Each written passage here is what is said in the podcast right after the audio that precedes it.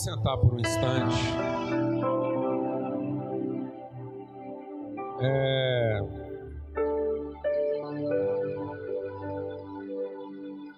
Às vezes a gente pensa né, que,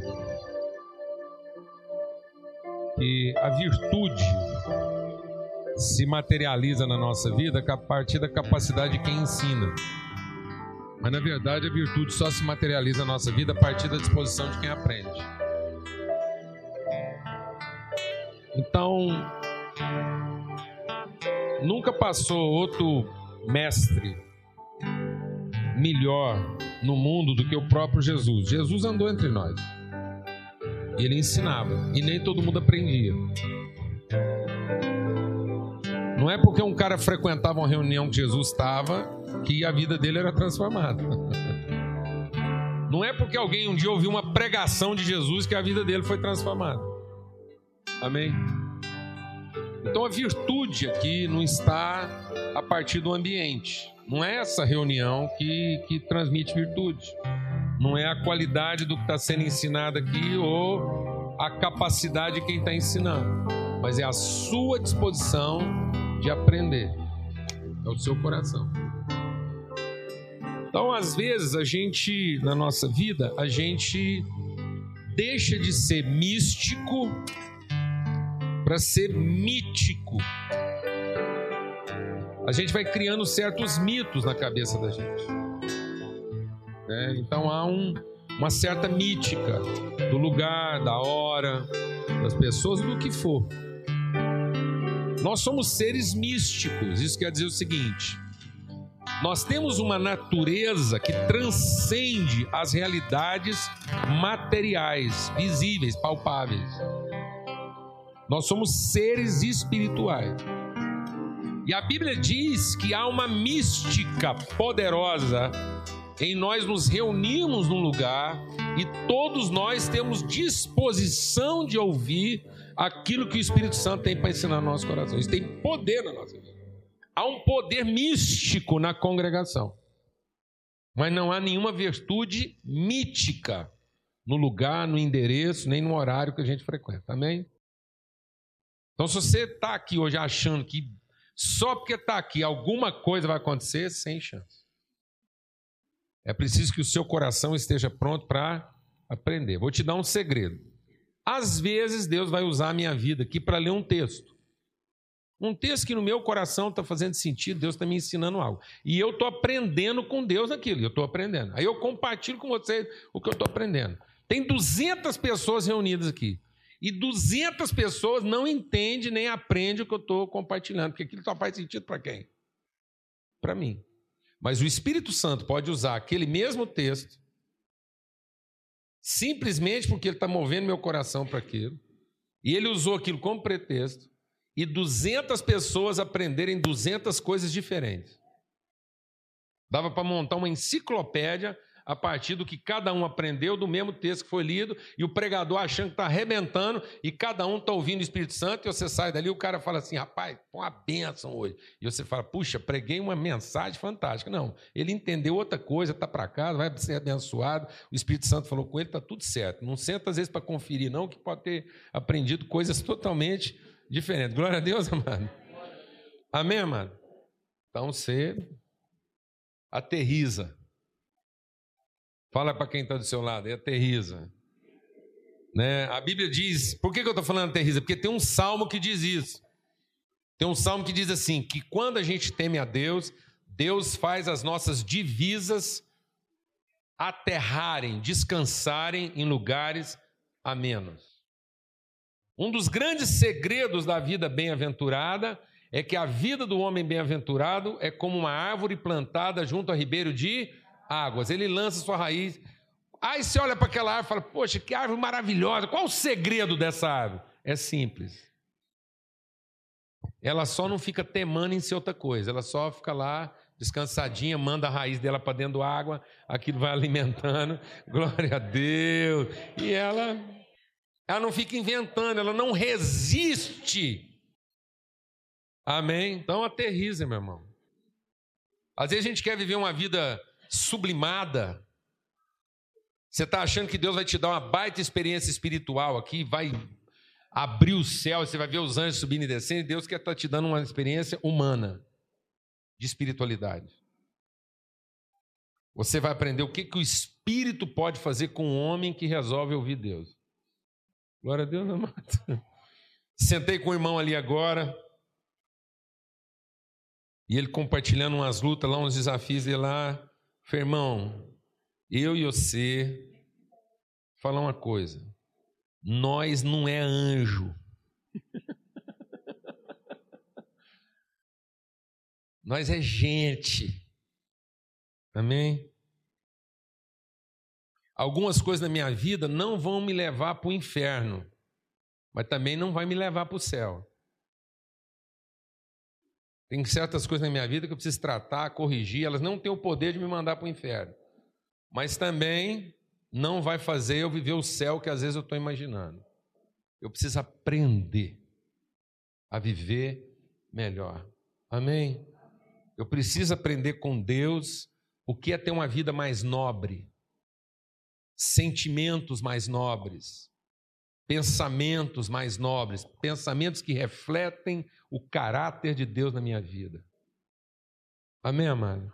Às vezes eu tinha tudo para estar com raiva, tinha tudo para estar esganando um, para estar apavorado. Não votar. Por quê? Porque isso não é nobre, isso não, isso não faz parte mais. Amém, amado?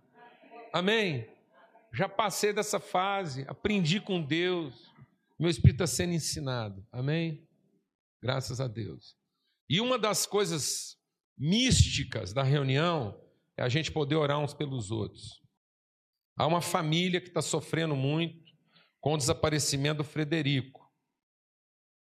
E ele está desaparecido desde o dia 20, não tem notícia dele. Então há uma angústia muito grande. Né? A família, quando vive uma angústia dessa, ela sempre torce pelo melhor, mas o que ela mais quer é ter notícia, seja qual for. Seja qual for. Então nós queremos notícias do Frederico. Nós queremos saber o que está acontecendo. Para a gente saber como é que vai lidar, inclusive, com isso. Amém? Então a gente queria orar agora, para Deus trazer paz para essa casa, para Deus trazer informação, seja ela qual for. Nós queremos a informação para saber como é que a gente vai enfrentar essa situação. Amém? Então vamos orar agora. Pega com quem está do seu lado aí, faça uma oração aí. Vamos orar todo mundo, porque é realmente um drama, né? Uma coisa é você enfrentar uma enfermidade, uma coisa é você enfrentar um diagnóstico. Eu sei que tem um punhado de gente aqui que está com diagnóstico, problema, crise às vezes na empresa. Isso é uma coisa, você já identificou qual que é o seu problema. O diagnóstico não é para. O diagnóstico não é uma sentença. É só uma informação para você saber com o que você está lidando. Amém? O diagnóstico não vai determinar o que vai acontecer com a sua vida, mas eu preciso ter a informação para saber o que eu estou enfrentando. Então, nós queremos dar uma atenção especial a essa questão do Frederico, porque a falta de informação é perturbadora. Então, a gente precisa saber com o que, a gente está lidando aqui. E nós queremos luz nessa situação. Senhor, nós queremos clamar mesmo pela família do Frederico, pela Diana. Nossa irmã está aqui conosco por essa situação que perturba, que, que aflige, que confunde. O Senhor não é Deus de confusão, o Senhor não é Deus, ó Deus de trevas, o Senhor é Deus de luz, de revelação. Então nós clamamos agora. Nós queremos a informação, Pai. Nós queremos saber com o que, que nós estamos lidando aqui. O que que, o que, que acontece? Oh Deus, em nome de Cristo Jesus, a tua palavra diz que o Senhor é luz, nós somos luz. E que a luz vinda ao mundo ilumina as trevas, mostra o que está oculto, que precisa ser revelado. Então nós queremos, ó Pai, ter notícias do Frederico. Nós queremos, ó Pai, nós buscamos isso no Senhor. O teu espírito que, que passeia pela terra. O Senhor sabe exatamente onde ele está, como está, o que está acontecendo, e nós precisamos dessa informação, Senhor. Essa família precisa dessa informação, no nome de Cristo Jesus. Amém. Graças a Deus. Abra sua Bíblia lá em Salmos, no livro dos Salmos, no capítulo 103. Livro dos Salmos, no capítulo 103. Diz assim: Bendiga o Senhor a minha alma, bendiga o Senhor todo o meu ser, bendiga o Senhor a minha alma, não esqueça nenhuma das suas bênçãos. É Ele que perdoa todos os seus pecados e cura todas as suas doenças. É Ele que resgata a sua vida da sepultura e coroa você de bondade e compaixão. É Ele que enche de bens a sua existência, de modo que a sua juventude se renova como a águia. O Senhor faz justiça e defende a causa dos oprimidos. Ele manifestou os seus caminhos a Moisés e os seus, e os seus feitos aos israelitas. O Senhor é compassivo e misericordioso, muito paciente e cheio de amor não acusa sem cessar, nem fica ressentido para sempre. Não nos trata conforme os nossos pecados, nem nos retribui conforme as nossas iniquidades. Pois, como os céus se elevam acima da terra, assim é grande o seu amor para com os que o temem. E como o Oriente está longe do Ocidente, assim ele afasta para longe de nós as nossas transgressões. Como um pai tem compaixão dos seus filhos, assim é o Senhor, assim o Senhor tem compaixão dos que o temem. Pois ele sabe do que somos formados, lembra-se de que somos pó. A vida do homem é semelhante à relva, ele floresce como a flor do campo, que se vai quando sopra o vento, e nem sabe mais o lugar que ocupava. Mas o amor leal do Senhor, o seu amor eterno, está com os que o temem, a sua justiça com os filhos dos seus filhos, com os que guardam a sua aliança e se lembram de obedecer os seus preceitos. O Senhor estabeleceu o seu trono nos céus e, como rei, domina sobre tudo que existe. Bendigam o Senhor, vocês, seus anjos poderosos que obedecem a sua palavra. Bendigam o Senhor, todos os seus exércitos, vocês, seus servos que cumprem a sua vontade. Bendigam ao Senhor todas as suas obras em todos os lugares do seu domínio. Bendiga o Senhor a minha alma. Esse texto aqui de Davi é muito importante e a gente quer meditar sobre isso, porque ele ensina aqui um princípio muito básico, fundamental mesmo para a nossa vida e para a nossa realidade espiritual. Vamos deixar Deus ministrar o nosso coração algo aqui tremendo.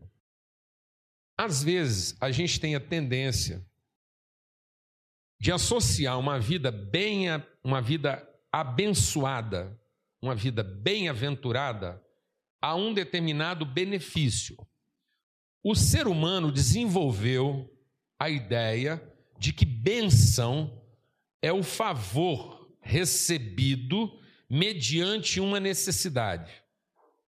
Então a gente tem a tendência de agradecer as bênçãos. E o que você chama de bênção? Ah, eu estava num aperto, recebi isso.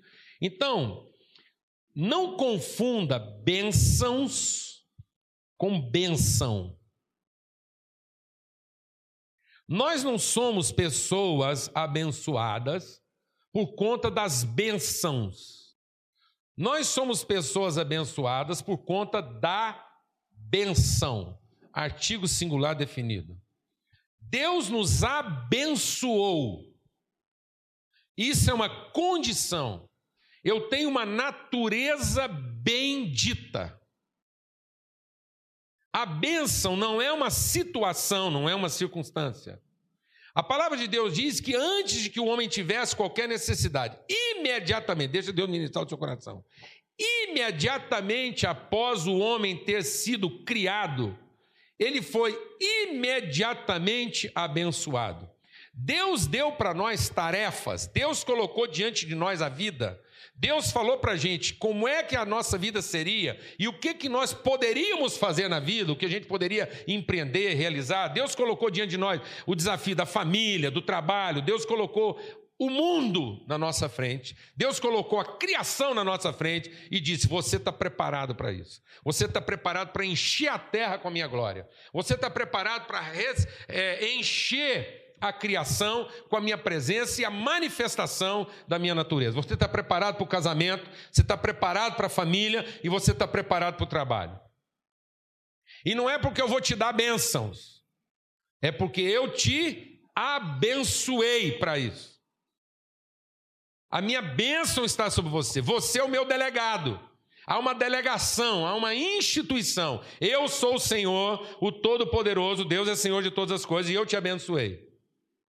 É isso que Jesus declara. Quando Jesus aparece no mundo e ele vai declarar a respeito do seu ministério, ele diz assim: O Senhor me ungiu, o Espírito de Deus está sobre mim. E ele me capacitou para levar boa nova a quem está sofrendo, ele me capacitou para colocar em ordem as coisas, ele me capacitou para libertar o cativo, ele me liber... capacitou para curar o doente, e ele me capacitou para manifestar o reino de Deus na terra. Ele não estava falando de bênçãos, ele estava dizendo que ele seria portador de bênçãos, ele seria administrador de bênçãos, ele é instrumento de bênçãos, porque ele é o que? Abençoado. Então a bênção é a sua condição e não a sua circunstância. E nós temos a tendência, muitas vezes, de ficar esperando a circunstância para ser grato. E não ser grato em toda e qualquer circunstância. Às vezes nós estamos, não estamos entendendo a nossa relação com Deus pela sua, pela sua natureza. A gente fica tentando entender nossa relação com Deus a partir da sua ordem e circunstância. Não, nós precisamos entender de uma vez por todas qual é a nossa fé. A nossa fé é de que Deus é soberano e eu sou filho dele, e a prova de que eu sou filho dele é de que Jesus revelou isso e Jesus estabeleceu isso, ele delegou, ele otorgou, ele colocou diante de mim o sangue, ele colocou diante de mim a vida, ele me batizou com o Espírito Santo, e esses são todos os elementos que eu preciso na minha vida. Eu tenho o selo, eu tenho o sinal, eu tenho a outorga, eu tenho o ato, eu tenho a justiça aplicada, eu tenho a, a nomeação nomeação da parte de Deus de que eu sou um filho dele e agora eu sou tão filho de Deus quanto Jesus é, e ele me mostrou o que, que um filho de Deus é e o que, que um filho de Deus é capaz de fazer. Essa é a benção. Porque eu sou um ser abençoado por Deus, e a mão de Deus, os olhos de Deus estão sobre mim, e eu sei qual é a minha relação com Deus, então eu vou saber administrar. As bênçãos estão para serem administradas e não para serem perseguidas. Eu não tenho que ficar aqui procurando bênçãos. Amém? Elas que vão andando atrás de mim. Onde eu vou, as bênçãos vão me seguindo. Glória a Deus, amado. Porque eu preciso delas para o quê? Para administrar o que Deus me colocou para administrar.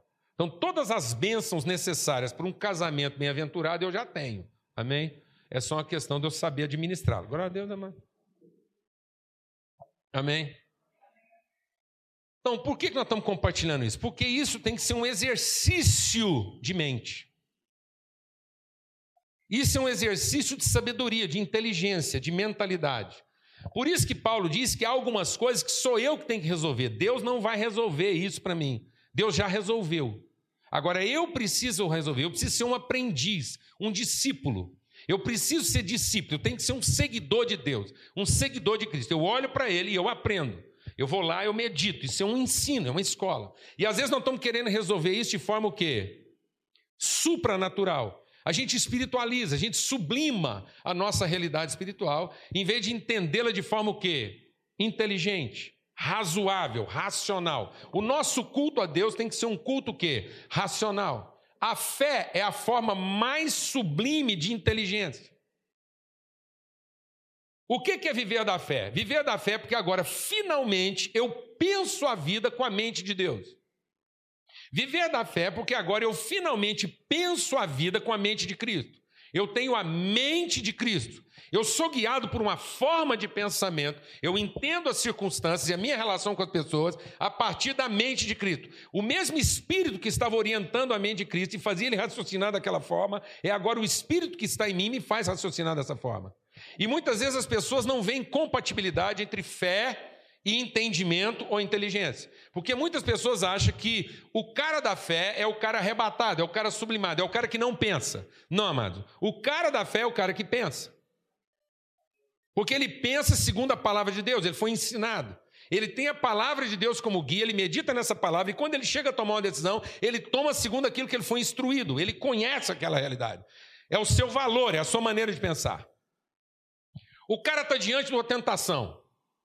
Ele está lá vivendo uma crise no casamento dele, a coisa não está funcionando direito, ele e a mulher não estão se entendendo. Aí, de repente, cai na frente dele um demônio vestido de mulher, uma coisa desenhada a pincel e talhada a cinzel. Aí o cara chega lá e fala: Meu Deus do céu, que mulher é essa? O que, é que eu faço agora? E ele fala: Ah, meu Deus, eu estou sentindo um negócio, um calor que há muito tempo não sentia. Ele vai e pá, entra naquilo. Porque ele quer enfrentar aquilo como? Ele fica chamando os anjos, fala: Deus tem misericórdia de mim, baixa um trem agora em mim, Deus gela, joga uma água gelada, faz eu não sentir o que eu estou sentindo, né? me arrebata. Não, não vai funcionar assim. Você é um homem de Deus? Você é um homem de Deus? Então está tudo funcionando, glória a Deus. Você tem apetite, isso é normal. Você não vai enfrentar isso pedindo que Deus vai lá e, e faz você virar anjo na hora, não tem jeito, você é homem. Você tem que enfrentar isso como, mano? Como homem. Um homem guiado por quem? Pelo Espírito Santo. Você aprendeu como é que funciona. Isso não vai dar em nada. Isso aqui, se eu cair para cima dessa situação, vai ser uma loucura. Eu vou ver fogos de artifício, vai pipocar luz para tudo quanto é lado. Isso aqui vai ser pé do arrebatamento. Vou viver um trem que faz tempo que eu não, nem sei direito mais como é que é. Alguém sabe do que eu estou falando ou não? Mas é uma roubada. Porque esse tipo de situação destrói a família, esse tipo de situação escandaliza os amigos, esse tipo de situação não respeita relações. Isso é só uma forma imediata e vulgar de explorar sentimentos, e não vai ser com sentimentos que eu vou enfrentar isso. Eu tenho que enfrentar isso com razão espiritual. Não é só minha mulher, nem meu casamento está implicado nisso. Está implicado nisso a vida dos meus filhos, o futuro da minha sociedade e o respeito que eu tenho pelos meus amigos. Fim de papo. Estou fora porque isso não é nobre. Isso não é digno. Alguém aqui está entendendo o que eu estou falando ou não? E eu vou ficar quietinho aqui, até essa vontade passar. Glória a Deus, amado. Vou arrumar um chão para lavar, Vou arrumar uma caridade para fazer. Alguém está precisando de eu entregar uma cesta básica? Vou lá, pegar uma cesta básica. Alguém está precisando de eu orar por um enfermo? Como é que eu vou enfrentar essa situação? Vou visitar um amigo doente. Amém, amado? Como é que eu vou enfrentar essa mulher que todo dia está lá ligando e está prometendo o mundo de glória? Vou visitar um amigo doente, um amigo que faz tempo que eu não vejo. Glória a Deus, amado. Amém, meu irmão? Mas não vou sublimar isso. Porque agora eu aprendi uma maneira nova de quê? Viver, ué. Eu medito na palavra de Deus. Eu aprendi como é que funciona. Você acha que Jesus enfrentou aquela tentação toda lá, quando o diabo mostrou para ele tudo o que o mundo poderia oferecer para ele? É porque Jesus era o quê? Esterilizado? É porque Jesus não se sentia atraído para nenhuma daquelas coisas? Não se iluda. A palavra de Deus diz que Jesus foi o que, amado? Tentado. Isso quer dizer, amado, que todos os sentimentos favoráveis àquilo estavam lá em Jesus. Como é que ele enfrentou aquilo? Vou te falar uma coisa. Ele enfrentou aquilo lembrando de mim e de você. O que vai ser a vida do Paulo Júnior se eu ceder agora? Que esperança vai ter para ele? Que esperança vai ter para meus amigos? Que esperança vai ter para minha família? Você acha que ele ficou lá pedindo para Deus fazer ele virar anjo, assexuado? Não, amado, ele ficou, a cabeça dele ficou igual uma usina, lembrando de todas as promessas que Deus tinha feito para ele, qual era o propósito de Deus na vida dele na terra? O que, que ele veio aqui fazer pelos amigos, pela família? O que, que ele estava enfrentando? Qual a luta que ele estava combatendo? Qual a guerra que ele estava enfrentando? Qual o compromisso que ele tinha com a sociedade e com as pessoas? E aí ele ficou lá até a vontade de passar. Glória a Deus, irmão. Então ele não enfrentou isso de forma o quê? Arrebatada. Ele enfrentou isso de forma o quê? inteligente, racional, como um homem, inspirado pelo Espírito Santo, a palavra de Deus no coração dele. O cara oferecia para ele uma broa, um cafezinho tirado, e falou: Não, mas não é só disso que a gente vive, a gente vive de toda a palavra que procede da boca de Deus. Então, o que, que ajudou ele a vencer as tentações? A palavra. Ele meditava na palavra para lembrar o ser abençoado que ele é. Que ele não é um ser que está à cata de bênçãos. Ele é um ser que administra, que manifesta, que revela a bênção. Ele é a bênção para cada situação. Você é a bênção para cada situação. E sabe o que, que faz a gente ficar aí procurando coisa que não devia? É porque nós ainda estamos na expectativa de quê? O que, que faz o homem procurar uma mulher que não é a dele? Fala para mim. Não, rapaz, porque o cara quer ser abençoado. A dele não está abençoando, ele vai procurar uma que abençoa ele. O que, que faz o cara roubar e mentir no trabalho? É porque a bênção de Deus está demorando, ele dá um jeito de adiantar o processo. Alguém está entendendo o que eu estou falando? Não. Ele quer atalhar o caminho. Ele não entendeu ainda quem ele é. Ele não entendeu o que, que ele representa. Ele não é nobre, ele não tem pensamentos elevados. Por isso que a palavra de Deus diz o quê? Venham para mim, diz o Senhor lá em Isaías. Porque eu darei a vocês pensamentos mais altos do que os vossos pensamentos e farei vocês andarem em caminhos mais altos que os vossos caminhos. Então eu preciso entender essa nobreza. Eu preciso entender que o estilo de vida que Deus está nos ensinando é superior. Quem aqui quer viver um estilo de vida superior? Quem quer sair da bagunça, mano? Da farra do boi? Essa coisa de querer viver aí só por conta de, de desfrutar. Que é isso? Que é isso? Não, nós queremos uma coisa, nós queremos uma coisa mais, mais inteligente, uma coisa mais sublime, uma coisa que faça mais sentido. Sim ou não, amado? Ora, eu quero uma relação que faça mais sentido, mais duradoura, que não esteja tão refém de circunstâncias. Sim ou não, amado?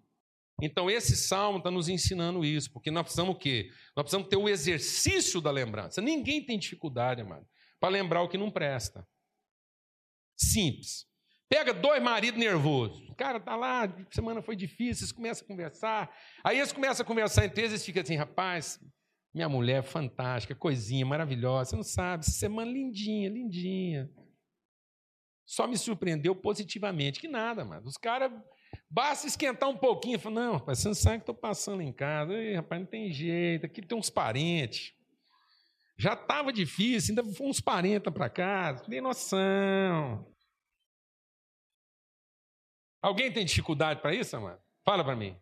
Alguém precisa ser estimulado para esse tipo de coisa, mano? Alguém aqui precisa ser estimulado para achar ruim? Para achar que merecia uma vida melhor? Ser mais bem tratado? Não, mano. Aqui ninguém precisa de ajuda nessa área. Nós precisamos de ajuda para quê, mano? Nós precisamos de ajuda para pensar o que presta. Deus, fazer um esforço aqui agora para pensar só o que presta. Só o que é bom. É isso que o salmista está dizendo. Lembra, medita. O povo não quer meditar. Não quer meditar. Essa semana eu estava conversando, não sei se é porque eu sou do outro tempo. Hoje em dia é tudo assim tão rápido, tão fácil, que é a coisa. Você conversa do outro lado do mundo, num aparelhinho que tem menos de meio centímetro de largura, HD, você vê a pessoa falando, você fala, aquilo parece que é surreal. Tem hora que eu acho que alguém está me enganando, que aquilo não é de verdade. Mas com isso está dando uma preguiça mental para as pessoas. A pessoa não quer meditar na informação, ela não quer conferir. Uma das maiores fontes de informação hoje é a internet através daquele Wikipedia lá. E o povo vai lá, qualquer informação, vai lá. Você sabia que as informações daquele negócio lá podem ser alteradas? Alguém sabe disso ou não? Às vezes eu estou te dando uma péssima notícia. Aquelas informações ali não são confiáveis. Hã? Aquilo é fonte o quê? Popular, meu filho. Se não aparecer ninguém para contrariar a informação, uma mentira pode ficar ali desgraçando a vida de muita gente. Deus não tem nenhum compromisso de fazer a revisão do Wikipedia toda semana, não. Aquilo lá não é a Bíblia. Não tem revisor seguro para aquele negócio. O povo vai lá bebendo e pá. Então, eu até acho, eu acho, eu acho que tem uma doença hoje, até tem um amigo que fala: ó, se você tiver que arrumar uma doença, arruma um ismo, um it, qualquer. Mas não arruma doença com nome de gente, não, que essas são as piores possíveis. Então tem uma doença agora que está aumentando, né, que é o tal do Alzheimer. Eu acho que aquele alemão nunca pensou que o nome dele ia ser sinônimo de maldição, tadinho. O cara estava querendo trabalhar para a humanidade, agora todo mundo. Alzheimer, pelo amor de Deus, não quer nem ouvir falar, não quer nem ser parente. Então, eu acho que uma das coisas que está fazendo isso aumentar é por quê? Por causa da nossa preguiça mental. A gente não exercita a mente. Ele não quer pensar, não quer avaliar, não quer refletir. E o segredo do homem bem-aventurado qual é? Qual é o segredo de uma vida bem-sucedida? Meditar, exercitar a memória. Você exercita a sua memória, mano? Não. A gente exercita nosso apetite. A gente já chega para Deus, não para conversar com Deus sobre o que a gente lembra dele. A gente já chega na presença de Deus para falar com ele aquilo que a gente gostaria que ele fosse. Então nós já levamos para Deus todas as nossas premissas. O que o salmista está nos ensinando é ter uma relação saudável com Deus e com a vida. De que maneira? toda vez que eu me apresentar para a vida, eu tenho que estar resolvido em Deus. Não é só com Deus. Às vezes, para me resolver com Deus, ele teria que finalmente fazer o que eu quero. Não é isso que é a vida. A vida do homem bem-aventurado é que ele está resolvido em Deus. Ele sabe exatamente qual é o Deus com quem ele está lidando. O Deus com quem ele está lidando não trata o ser humano e as pessoas a partir dos seus pecados. Amém, amados? A palavra de Deus diz que enquanto há medo no nosso coração, nós nunca vamos amar perfeitamente, perfeitamente. A nossa dificuldade de amar perfeitamente é porque nós temos medo. E uma das coisas que a gente mais tem medo é do erro. A gente acha que um erro pode pôr tudo a perder. Então nós, nós não sabemos lidar bem com o erro das pessoas e, portanto, a gente não sabe lidar bem com os nossos próprios erros. E porque a gente não sabe lidar bem com os próprios erros, a gente não sabe lidar bem com os erros dos outros. Então o salmista está dizendo o seguinte: Deus é quem perdoa todos os pecados. E Ele, quando trata com a gente, Ele não leva em conta a nossa iniquidade ou o nosso pecado. Ele cura todas as nossas doenças. Então é o seguinte: você sabe lidar com gente pecadora? Isso é tão, é tão básico, mas se torna tão complicado a nossa vida, por quê? Porque primeiro a gente parte da premissa que nós somos, tínhamos que ser melhor tratados pelos outros. A autoestima. Nós temos uma presunção de nós mesmos que é uma bobagem. E aí a gente se vitimiza nas relações. Deixe Deus ministrar o seu coração. Jesus não pode fazer nada por vítima. Não tem esperança para as vítimas. Só há esperança para pecadores. É um tal da pessoa querer tratar a situação a partir da sua vitimização. Como é que ela foi prejudicada? Como é que ela entrou nisso? Sem perceber, quando a pessoa se coloca como vítima numa situação, ela está tentando resolver um problema a partir da sublimação do seu principal problema, que é o seu próprio pecado. Quando você transfere para o outro a responsabilidade da sua infelicidade, inconscientemente você está dizendo que você está sofrendo demais porque você escolheu mal. E escolher mal é porque você podia ter escolhido melhor. E isso é uma falácia, isso é uma mentira. Nós não estamos sofrendo porque escolhemos mal, nós estamos sofrendo porque a gente não presta. A gente não presta. A gente primeiro começou confiando na gente mesmo que seria capaz de escolher bem. Depois tem que conviver com o fato de que escolheu mal é escolheu mal porque não sabe escolher mesmo. Porque escolheu de forma conveniente. Então eu não sei tratar meu pecado, não sei tratar o pecado dos outros. Fica uma coisa o quê? Fisiológica. Fiz uma coisa viciada. Aí eu não tenho a postura que eu precisava ter na hora de corrigir os erros dos outros, porque eu estou tratando aquilo com culpa. E aí basta meia dúzia de conversa para a pessoa ainda colocar a gente na posição de vítima. Olha, vou falar uma coisa para você. Você quer ver, por exemplo, uma situação: mulher que apanha de homem. A gente não sabe qual é pior. Porque você vai tratar com as mulheres, 15 minutos depois que elas tomaram o cacete lá e apanharam, elas estão com raiva, porque estão sentindo o quê? Vítima. Aí vem aquele cara com aquela baba de calango lá, ainda faz ela se sentir o quê? culpada. E daí a pouco ela não consegue tratar o cara, não consegue disciplinar ele como ele precisa ser disciplinado, porque ela fala: ah, mas afinal de contas, foi eu que provoquei, eu que sou aquilo. Então, são o quê?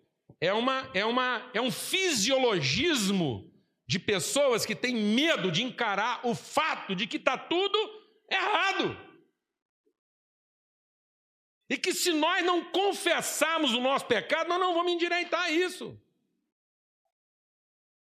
A gente lida hoje com um relacionamento, um casamento que está tudo atrapalhado. Está tudo atrapalhado. Aquilo desmoronou. Aí o povo traz aquele trem, aquele monte de entulho. Traz, fala, ó, oh, pastor, está aqui, esse monte de entulho aqui, a gente queria que Deus, Deus fizesse alguma coisa. Eu falo para os irmãos, falo, Deus já fez. Já fez. Sabe o que é esse monte de entulho? É fruto da obra de Deus. Ele tinha feito uma promessa para vocês e para mim que tudo que fosse construído sobre areia ia virar entulho. Então está feito.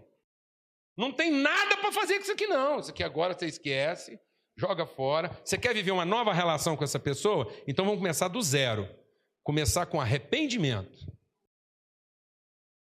E não com iniciativas de consertar a partir daquilo que nunca funcionou. Porque sabe o que? Vai cair de novo. Eu não posso ter medo do meu pecado, eu preciso estar com Deus na certeza de que Deus não conserta maus feitos de gente vitimizada. Deus perdoa pecados e Deus ajuda a gente arrependida e não insatisfeita. Glória a Deus, né, mano? É assim que funciona. Eu preciso interiorizar isso. Deus não está interessado em consertar trem mal feito aqui, não, mano. Deus tem pressa em destruir o mal feito para construir de novo, bem feito, com raiz boa, motivações justas, coisa digna. Trem mal feito consertado é o mal feito revisado. Isso aí não vai funcionar nunca. Não conserte o que já nasceu atrapalhado.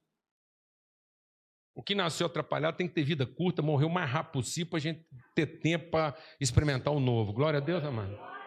Deus não tem problema tratar pecado, porque Ele perdoou. Então, está arrependido? Está arrependido? Não faz nada. Amém? Não temos medo do pecado, não temos medo do nosso próprio erro, nem do erro dos outros, e partimos daí. Não soube tomar as decisões, não soube entender o processo, fui rebelde, fui ignorante, fui desatento, fui negligente. Agora, Deus, vamos começar de novo. Amém? Glória a Deus.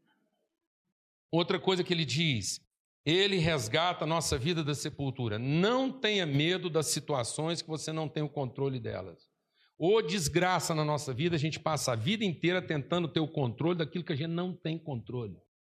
Você não tem o controle da cabeça das pessoas, você não tem o controle do sentimento delas, você não tem controle do futuro, você não tem controle da situação. Desencana, você não vai conseguir controlar seu marido, você não vai conseguir controlar sua mulher, você não vai conseguir controlar seus filhos, você não vai conseguir controlar seu futuro, você não vai conseguir controlar quantos anos você vai viver nesse mundo. Amado, deixa o Espírito de Deus ministrar o seu coração. Coisa bendita é a morte. Porque a morte nos dá o nosso verdadeiro limite. A morte nos diz que nós não temos o controle daquilo que é mais importante para nós, que é a vida. Então, ponto. Amém, amados? Amém? Amém. Então, deixa Deus ministrar o seu coração assim essa manhã. Todo mundo morre, mas infelizmente, nem todo mundo vive. Felizmente, todo mundo morre, mas desgraçadamente, nem todo mundo vive. E por que as pessoas estão tentando ter o controle da vida a partir da morte? Acabam não vivendo a vida. Me faz lembrar o caso do Geraldinho. Geraldinho, contador de casa, tem um dos casos do Geraldinho que eu acho engraçado demais. Que ele foi ajudar um fazendeiro lá a mexer uns pau, uns pau grandes, uns mancos de cerca. E aí, numa jogada de pau lá, descontrolou o pau, bateu no peito do, do dono da fazenda. O cara bravo, andava armado. Ele falou: agora esse cara vai me matar. E aí o Geraldinho conta que ele teve uma ideia: antes desse cara me matar, eu me mato. Porque eu não quero ser morto de bala. Então, eu vou fazer o seguinte: eu vou prender a respiração. E aí eu me morro, eu me mato antes que ele me mate. Ele falou, mas é uma desgraça que eu prendi a respiração e eu segurava, segurava, segurava. Quando ele fez escapando, e eu não morria. Vai, agora ele vai me matar. Coisa fantástica isso. Fantástica isso. Você não consegue controlar quando alguém vai te emocionar. Coisa fantástica isso, amado. A gente fica tentando controlar tanta coisa e, no entanto, não percebe que às vezes as coisas mais maravilhosas da vida são aquelas que a gente não tem o controle. Você fica arrepiado com o negócio, ouvir uma coisa que te surpreende, te arrebata. Amém, amado? As coisas mais essenciais. E porque a gente tem medo das coisas que a gente não tem o controle, a gente acaba não desfrutando da bondade, da compaixão, do favor de Deus. Então ele livra a minha vida do quê? Quem pode te livrar das coisas que você não tem o controle? Fala para mim, amado. Deus. Então vai viver. Amém. Vai viver, vai aprender com as pessoas, vai aprender com as situações. Porque, na verdade, amados, nós não podemos dominar isso. Então ele diz, ele coroa, tá vendo? Quando eu deixo de ter medo daquilo que eu não tenho controle, eu tenho uma vida o que adornada, coroada a grandeza, a realeza. Muita gente está vivendo uma vida. O cara ele controla tudo e ele tá, acha que ele está vivendo o máximo porque ele adquiriu poder sobre tanta coisa e ele não percebe que ele está vivendo uma vida de mendigo, ansiosa, não confia mais em ninguém, tem medo de quem vai roubar ele, tem medo de quem vai tirar, tem medo de quem vai trair. Ele já não serve mais para a família, a relação dele com a família fica doentia porque agora ele tem o controle de tudo. Ele conseguiu um status de felicidade e que precisa controlar. Daqui a pouco ele não tem mais paciência com a mulher porque essa mulher pode estar tá querendo tirar tirar minha felicidade. Ela já não partilha mais. Os filhos, os amigos. Isso é um inferno. Agora, quando eu, eu, eu entendo que o controle da minha vida é só Deus para lidar com os impossíveis da minha vida, isso traz realeza, isso traz sublimidade. Eu vou ver uma coisa muito mais sublime, muito mais real, no sentido de, de realeza, de, de, de um príncipe. Vou lidar com a vida com mais nobreza.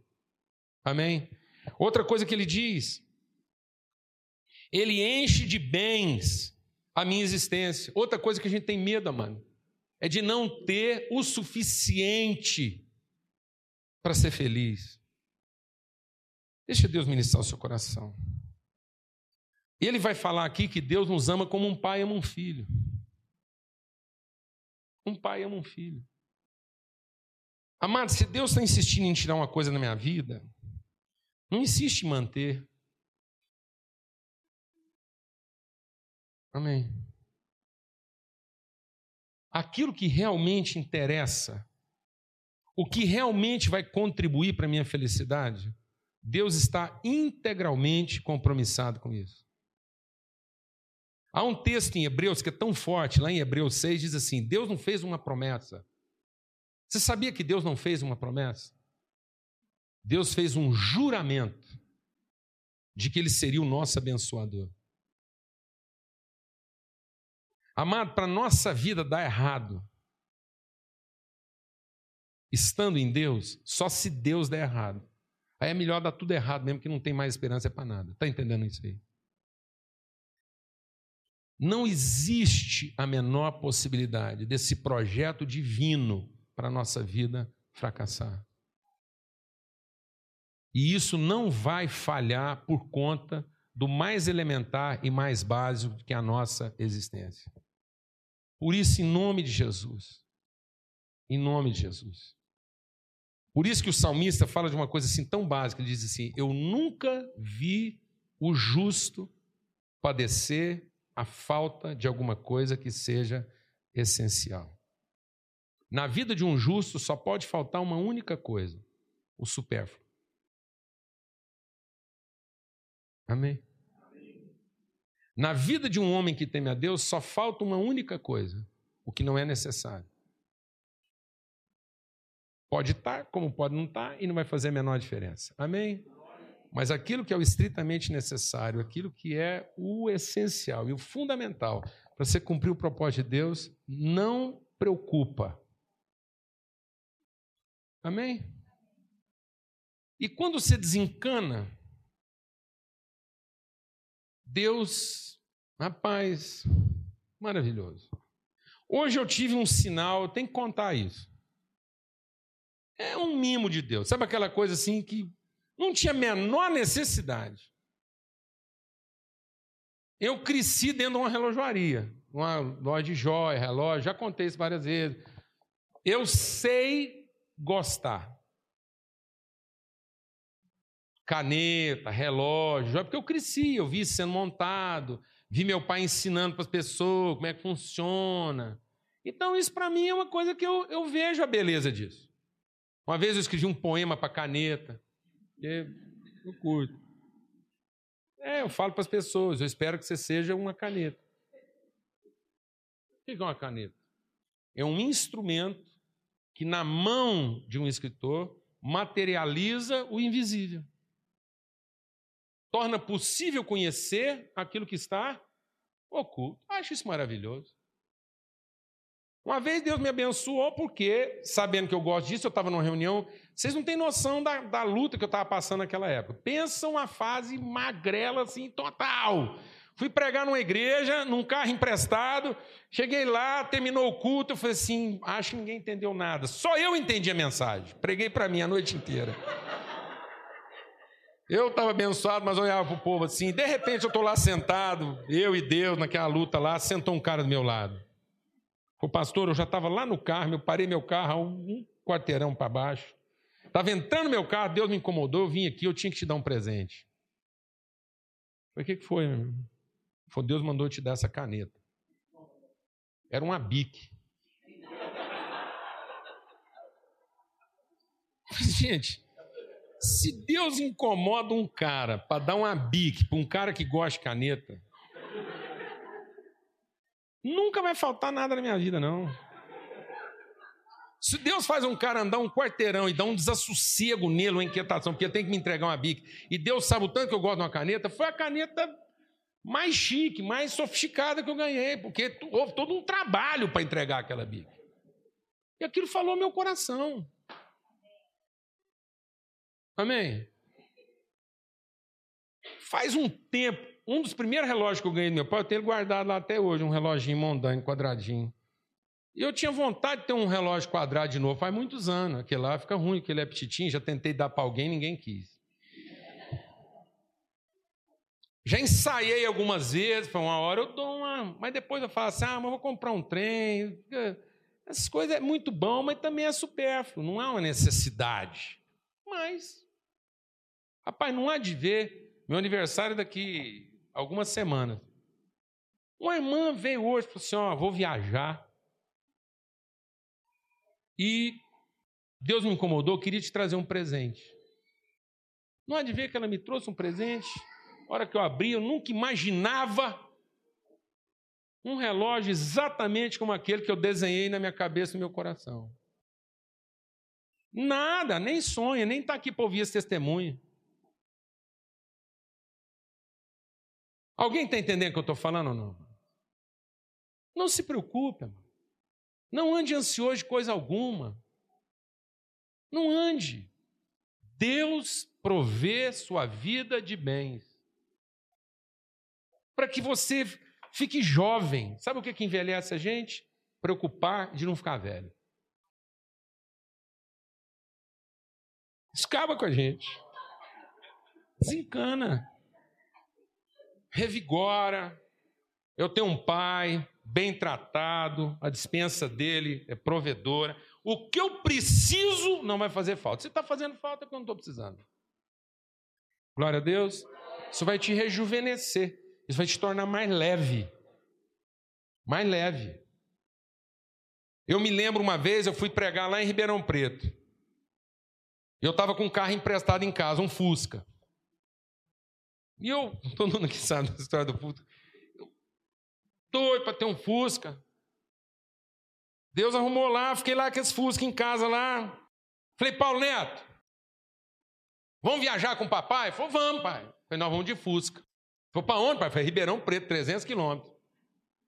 Vai funcionar, pai? Maravilhoso, meu filho. Nós vamos devagarzinho, contando história, vendo a paisagem. Eu cheguei lá, era uma reunião de pastores. Eu ia falar para uma reunião de pastores. Tinha uns 40 pastores reunidos lá. E o povo sabia daquilo que a gente estava trabalhando lá em Uberlândia, na área de unidade, queria ouvir o nosso testemunho.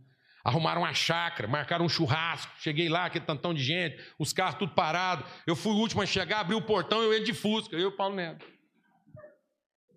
Compartilhei as coisas lá com os pastores, fui lá falar de quê? De paternidade. Deus nos ama como um pai ama um filho e pensa tudo de bom para o seu filho. Deus só pensa o bem para nós. Todo pensamento de Deus é favorável a você e a sua família. Não preocupa com o futuro da sua família. Só se ocupa em ser obediente a Deus. Terminou tudo. Um pastor veio falar comigo. Falou: Eu quero te falar que Deus usou demais sua vida para falar comigo hoje. E eu tinha guardado um carro bom lá em casa, mas queria de Fusca para ter a relação com o meu menino. Queria que fosse uma aventura de pai e filho. Aí o cara chegou para mim e falou assim: Eu quero te falar que Deus falou demais no meu coração essa manhã aqui. Vou ligar para meu filho agora. Eu estou uma relação desgraçada com meu filho, preciso restaurar com ele. Mas eu quero te contar como é que Deus falou no meu coração hoje. Eu falei, como? Ele falou assim, porque a gente estava tudo aqui reunido, esperando um pastor que vinha de fora trazer uma palavra. E quando abriu o portão e você entrou com aquele Fusca lá, eu pensei assim: o que é que um homem de, anda de Fusca tem para me ensinar? O que que um cara que anda de Fusca tem para me ensinar? E ele falou: meu coração fechou a hora que eu vi você naquele carro. Está vendo, amados? Está vendo o que, que a gente está fazendo da vida? Nós estamos transferindo, nós estamos mudando. Nós estamos mudando de lugar. Onde é que a nossa vida está? Nossa vida está em Deus. Não vai faltar nada. Ele é cuidadoso, ele é generoso. Deus é generoso. Amém? Ele nos surpreende com coisas boas. A palavra de Deus diz que ele fez um juramento. E o juramento de Deus foi: Eu vou cuidar de você e de toda a sua família e dos filhos dos seus filhos. Você não vai estar aqui para ver e eu ainda vou estar cuidando da sua família. É um juramento. Então eu não tenho que ficar preocupado se isso vai funcionar, eu tenho que só preocupar em entender como é que funciona. Amém, mano? Eu não preciso preocupar saber como é que vai ser o futuro dos meus filhos. Eu preciso me preocupar. Uma vez que eu não tenho que estar ocupado com o futuro deles, eu tenho que saber como é que funciona o presente, como é que eu posso me relacionar melhor, entender, saber o que está no coração, o que, que não está dando certo, onde é que nós estamos errando aqui na comunicação, como é que nós podemos aprender melhor a linguagem um do outro, como é que nós podemos ajudar um ao outro e ter o coração preparado para viver tudo isso. Glória a Deus. Porque é o que ele diz aqui, ele manifestou seus caminhos a Moisés. Sabe o que quer dizer isso? Quer dizer que Deus arruma um caminho onde não há caminho. Ele te mostra. Você está no meio de um areal. Areia, areia. O que, que ele mostrou para Moisés? Ele mostrou um caminho no deserto. Quem aqui já passou por aquela situação que você literalmente não sabe para onde vai? Agora eu não sei, agora parece que isso aqui não tem direção. Como a gente tem medo de ficar perdido, como a gente tem medo de não ter a resposta certa.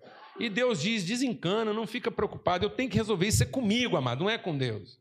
Eu não tenho que ficar lá, Deus faz isso, Deus faz aquilo. A hora que eu chegar para falar com Deus, eu falo, Deus, eu vim aqui conversar com o Senhor. Por quê? Porque o Senhor é o Deus que perdoa pecado, o Senhor é o Deus que trata as coisas impossíveis da minha vida, o Senhor é que provê minha vida de todo bem, e o Senhor é que me ensina o caminho quando eu não estou sabendo nada o que fazer. A gente está transformando em petição e súplica aquilo que deveria ser nossa declaração de fé. A gente chega para Deus e fala assim: Ah, Deus perdoa os meus pecados como eu perdoo os meus devedores. Isso não é uma súplica. Mano. Não peça isso para Deus. Pelo amor de Deus, não peça para Deus perdoar os seus pecados como você perdoa os seus, os que te têm ofendido. Isso não é um pedido. Porque se isso virar um pedido, não vai funcionar. Você já pensou se Deus começar a me perdoar do mesmo jeito que eu perdoo os que me ofendem? Vai parar tudo. Isso nunca foi um pedido. O pão nosso de cada dia nunca foi um pedido. O pão nosso de cada dia sempre foi uma declaração de fé. Ó oh Deus, Senhor de todas as coisas, Deus Pai soberano, que sempre abençoa os que estão contigo, o pão nosso de cada dia, o Senhor dá hoje. O Senhor perdoa os meus pecados e por isso eu estou aprendendo a perdoar os que me ofendem. Não é o que o Senhor me perdoe como eu perdoo os outros, não, Pai. Eu estou aprendendo a perdoar pessoas, porque eu vi como é que o Senhor perdoa os meus. Amém, mano? Eu tenho que resolver isso comigo. Eu não tenho que ficar, Deus, mostra um caminho porque eu estou perdido. Eu tenho que chegar para Deus e dizer: Deus, quem olha para o Senhor nunca está perdido. O Senhor mostra um caminho. Então eu estou aqui para o Senhor mostrar. Está resolvido. Alguém entendeu isso aqui ou não, mano? Às vezes você chega num deserto, você fica doido para ver um pé de gente indo, você não sabe para onde que é o caminho. E por uma desgraça maior ainda, aquilo, a única marca de pé que você vê é voltando. Você vê um pé para cada lado. Falei agora. Agora sossega, calma sua alma. Deus mostrou um caminho para Moisés. Ele realizou os seus feitos. Ele operou o milagre que aquele povo precisava. Então ele vai fazer a mesma coisa comigo. Amém? Então nós recebemos isso hoje. Nós queremos viver essa forma inteligente de vida espiritual. Nós somos gente resolvida no nosso entendimento. Por que nós somos resolvidos? Porque Deus perdoa o pecado. Eu não tenho medo do que os meus próprios erros fizeram comigo e, portanto, eu não tenho medo do que os erros dos outros vão fazer comigo. Está resolvido. Eu não tenho medo das realidades sobre as quais eu não tenho nenhum controle. Eu não tenho medo de que alguma coisa vá me faltar. E eu não tenho medo de que numa situação confusa, complexa, desafiadora, com tanta gente esperando o que, é que eu vou fazer, vai me faltar informação. Eu vou ter a informação certa, na hora certa, e Deus vai me mostrar o caminho e eu vou conseguir ajudar meu povo. Amém? E se Deus também não me mostrar, porque já está mostrado, já está resolvido, a gente vai ficar aqui esperando até Ele mostrar. Amém? Não tenha medo de falar para sua família que você ainda não sabe. Sua família está doida, e agora o que, que vai fazer? Fala, não sei ainda não. Vocês ficam esperando aí, porque enquanto não tiver paz também, ninguém faz nada aqui não. Glória a Deus, não, mano. Amém? Olha o que, que nós vamos fazer? Descansar. Enquanto a gente não sabe o que fazer, a gente aproveita para descansar. Glória a Deus. É assim que funciona. Vamos ter uma palavra de oração.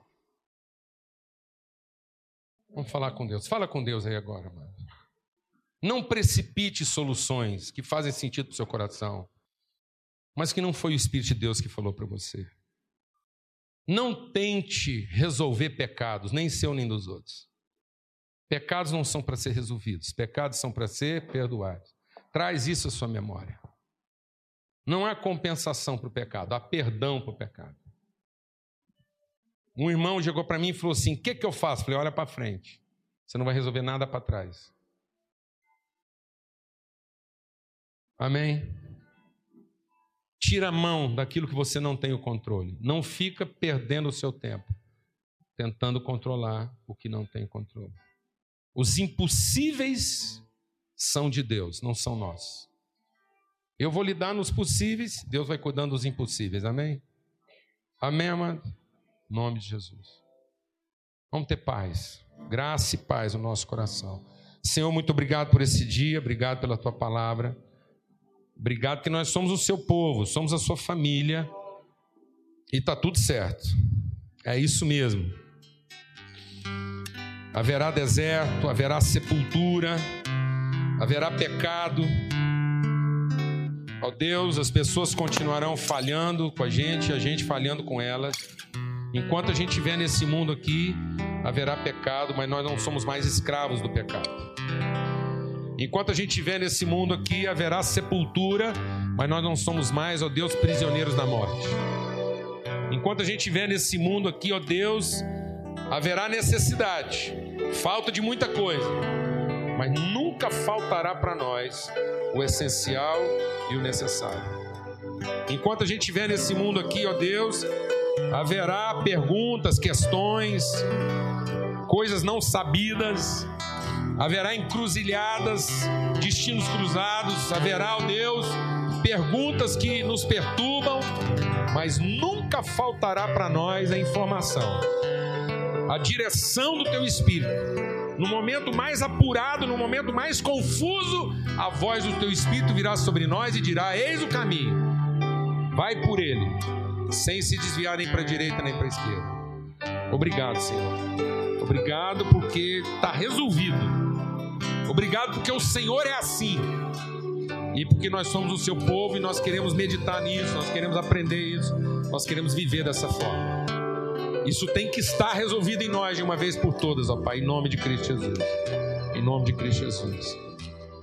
Que o Senhor te abençoe e te guarde. Que o Senhor faça resplandecer sobre ti o seu rosto e tenha misericórdia de ti. Que o Senhor levante sobre ti o seu rosto e te dê paz. Em nome de Cristo Jesus, hoje e sempre, em todo lugar. Amém. Vamos em paz, amados. Uma boa semana para todos. Não se esqueça lá do nosso compromisso hoje à noite. Tá